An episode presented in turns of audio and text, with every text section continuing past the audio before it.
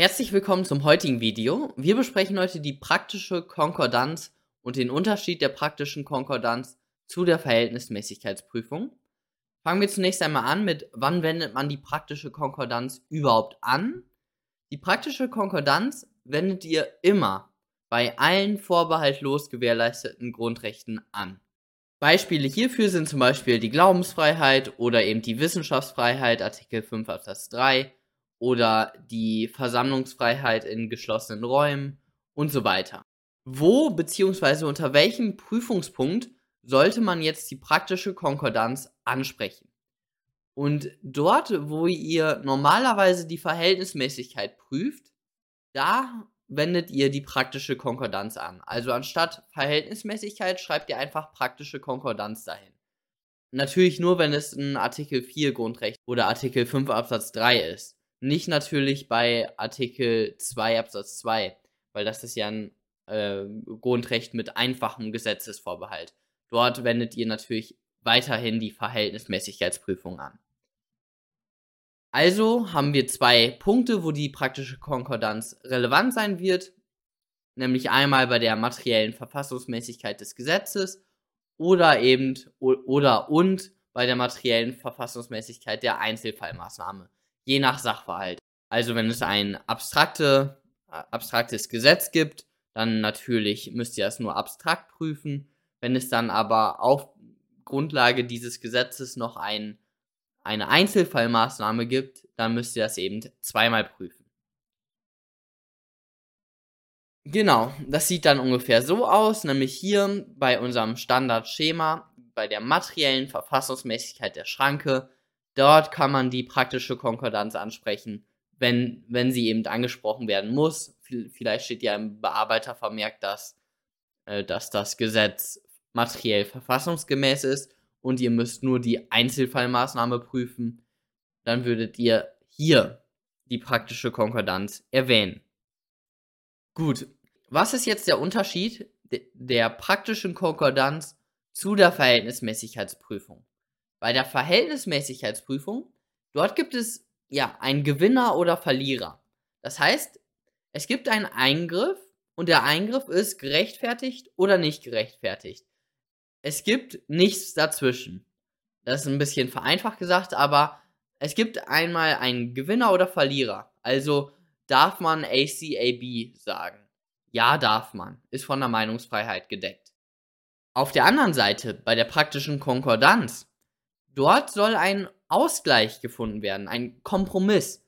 Es gibt also keinen klaren Gewinner oder Verlierer. Natürlich gibt es in manchen Fällen einen Verlierer eher, aber der ist dann halt nicht zu 100% Verlierer, sondern vielleicht nur zu 80 oder 70%. Gucken wir uns ein paar Beispiele an. Ein Gesetz wird eingeführt, ein allgemeines Tempolimit auf Autobahnen. Jetzt äh, legt da jemand Verfassungsbeschwerde ein und jetzt ist der Eingriff in die allgemeine Handlungsfreiheit entweder verfassungswidrig oder verfassungsgemäß. Also das Gesetz steht oder das Gesetz fällt. Da gibt es nichts dazwischen. Ein weiteres Beispiel. Zigarettenhersteller müssen auf ihren Packungen Warnbilder machen. So, und jetzt ist das entweder, jetzt legt ein Zigarettenhersteller, legt jetzt eine Verfassungsbeschwerde ein und jetzt müsst ihr beurteilen, ist der Eingriff in die Berufsfreiheit verfassungsgemäß oder ist er verfassungswidrig. Da gibt es nichts dazwischen. Da kommt jetzt nicht das Bundesverfassungsgericht und sagt hin, ja, ähm, die Bilder müssen jetzt nicht 8 cm mal 8 cm groß sein, das, ist, das wäre zu hart, sondern nur 5 mal 5 cm. Sowas gibt es da nicht. Da gibt es keinen schonenden Ausgleich. Es gibt nur der Eingriff ist gerechtfertigt oder nicht. So, und das letzte Beispiel, ein Gesetz wird eingeführt mit einem Alter von 70 Jahren, darf man nicht mehr die Tätigkeit des Gehirnchirurgs ausüben. Und jetzt ist das entweder verfassungsgemäß oder nicht. Gucken wir uns nun die praktische Konkordanz an einem Beispiel an. Ralf, der der Religion R angehört, ist beruflich Schlachtmeister. Die Religion R gibt vor, dass Tiere ohne Betäubung getötet werden müssen, ansonsten dürfen die Angehörigen dieser Religion das Fleisch nicht essen. Der Bundestag hat nun jedoch ein Gesetz erlassen, das jegliches Schächten von Tieren verbietet und dies auf Artikel 20a Grundgesetz äh, gestützt. Jetzt ist nur Artikel 4 zu prüfen, weil natürlich Artikel 12 ist ein Grundrecht mit einem einfachen Gesetzesvorbehalt. Artikel 4 ist ein vorbehaltlos gewährleistetes Grundrecht. So, und wie machen wir das jetzt? Wir gucken wie immer unser Schema an, haben den Schutzbereich, alles ist gut, alles ist wunderbar. Wir kommen dann zu der materiellen Verfassungsmäßigkeit des Gesetzes. Und hier müssen wir dann die praktische Konkordanz erwähnen. Es gibt ja hier jetzt keine Einzelfallmaßnahme, also das ist auch der letzte Punkt in der Klausur. Das hat man mal immer im Hinterkopf. Und jetzt hier bei diesem Punkt sagen wir, die Religionsfreiheit ist ein vorbehaltlos gewährleistetes Grundrecht. Allerdings können auch diese durch kollidierendes Verfassungsrecht eingeschränkt werden. Dabei ist ein möglich schonender Ausgleich zwischen den widerstreitenden Verfassungsrechtsgütern zu finden. Das ist der Grundsatz der praktischen Konkordanz. Perfekt. So, so diese drei, vier, fünf Sätze nennt ihr so als Einleitung und dann fangt ihr an. Praktische Konkordanz. Und jetzt, nur um das mal zu verdeutlichen, gerade hatten wir Tempolimit auf Autobahnen, das ist okay oder ist nicht okay. Klar, also es, es geht durch oder es geht nicht durch. Und jetzt hier, jetzt müssen wir uns das mal anschauen, was heute die Rechtslage ist. Und dann gucken wir mal in Paragraph 4a und 4b Tierschutzgesetz. Paragraph 4a Absatz 2 sagt, abweichend von Absatz 1 bedarf es keiner Betäubung, wenn, und jetzt Nummer 2, die zuständige Behörde eine Ausnahmegenehmigung für ein Schlachten ohne Betäubung erteilt hat. Sie darf die Ausnahmegenehmigung nur insoweit erteilen, als es erforderlich ist, den Bedürfnissen von Angehörigen bestimmter Religionsgemeinschaften im Geltungsbereich dieses Gesetzes zu entsprechen, denen zwingende Vorschriften ihrer Religionsgemeinschaft das Schächten vorschreiben oder den Genuss von Fleisch nicht geschächteter Tiere untersagen. Also hier sehen wir den Kompromiss, die es muss also eine Ausnahmegenehmigung einer Behörde erteilt werden. Dann darf man schächten. Und jetzt nochmal Paragraph 4b Tierschutzgesetz. Da wird das nochmal mehr eingeschränkt. Nämlich, das Bundesministerium wird ermächtigt, ähm, das Schlachten von Fischen und anderen kaltblütigen Tieren zu regeln. Das war jetzt A. Jetzt B. Bestimmte Tötungsarten und Betäubungsverfahren näher zu regeln, vorzuschreiben, zuzulassen oder zu verbieten. Und Buchstabe C. Die Voraussetzungen näher zu regeln, unter denen Schlachtungen im Sinne des 4a Absatz 2 Nummer 2 vorgenommen werden dürfen. Hier sehen wir also, hier gibt es jetzt nicht einen klaren Gewinner oder Verlierer. Es wurde nicht gesagt, ja, Schächten ist okay, ihr dürft das jetzt einfach so machen, da kann euch kein Gesetzgeber was vorschreiben. Nein, das ist nicht die Rechtslage. Schonender Ausgleich und der schonende Ausgleich wurde hier gefunden mit Paragraph 4a und Paragraph 4b Tierschutzgesetz. Nämlich einmal, man braucht eine Ausnahmegenehmigung und das wird von der Behörde geprüft und dann auch noch Paragraph 4b, irgendein Bundesministerium kann dann auch das noch mal genauer regeln durch Rechtsverordnung. Das ist das Ergebnis. Also ihr seht, da gibt es jetzt keinen klaren Gewinner oder Verlierer. Da wurde ein Ausgleich getroffen. Wie baut man jetzt die praktische Konkordanz in die Klausur ein?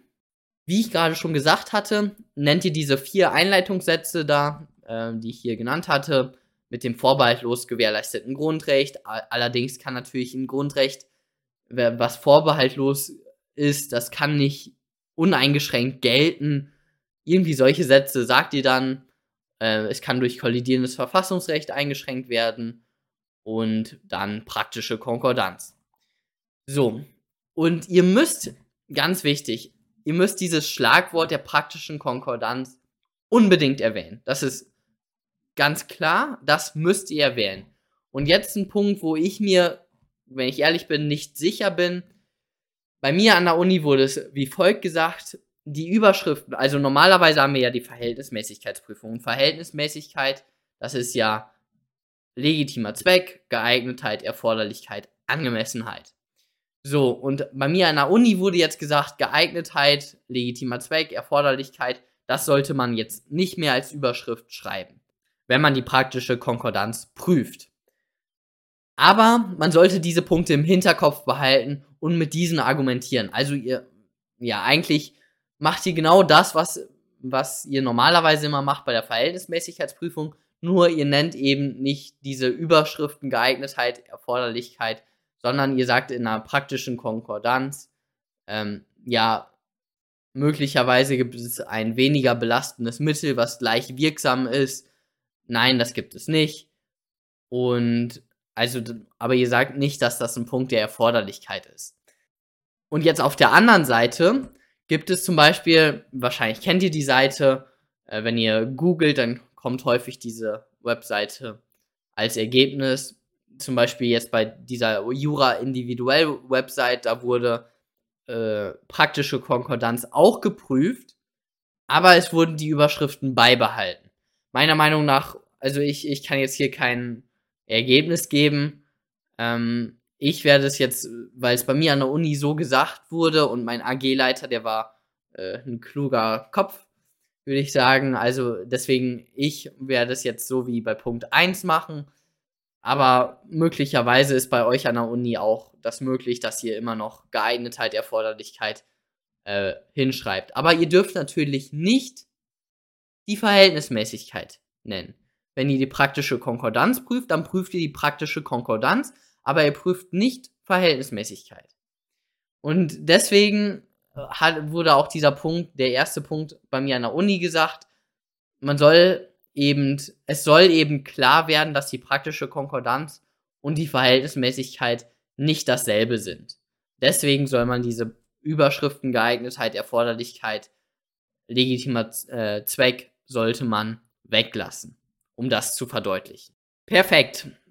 So, was ist jetzt, wenn ein schonender Ausgleich nicht möglich ist? Und das ist jetzt hier auch die letzte Folie. Das ist nur so ein kleines By the way, was ich nochmal ähm, hier hineinwerfen möchte. Nämlich der Kruzifix-Beschluss des Bundesverfassungsgerichts. Und es ging hier also auch wieder um die, die Glaubensfreiheit, diesmal aber in der negativen Ausprägung, beziehungsweise das Erziehungsrecht der Eltern. So, und das Bundesverfassungsgericht ist zum Ergebnis gekommen, dass Kruzifixe nicht in Klassenzimmern aufgehangen werden dürfen. So, und jetzt, wo ist hier der schonende Ausgleich? Es gibt keinen schonenden Ausgleich. Hier hat das Gesetz, was vor, vorsah, Kruzifixe dürfen aufgehangen werden, hat komplett verloren. Und die re negative Religionsfreiheit der Schüler, beziehungsweise auch das Erziehungsrecht der Eltern, die, das hat hier komplett gewonnen. Es gab hier überhaupt keinen schonenden Ausgleich.